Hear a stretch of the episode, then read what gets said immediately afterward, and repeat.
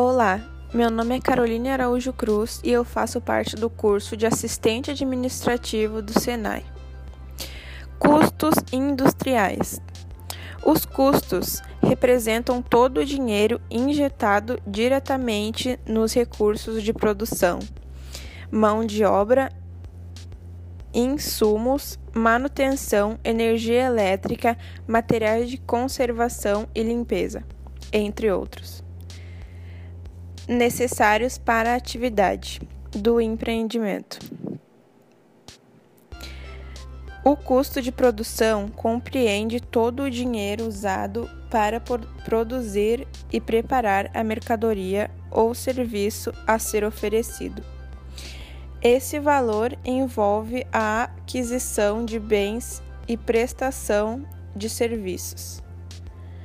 Para que seu negócio exista, o custo de estoque é a soma de vários gastos.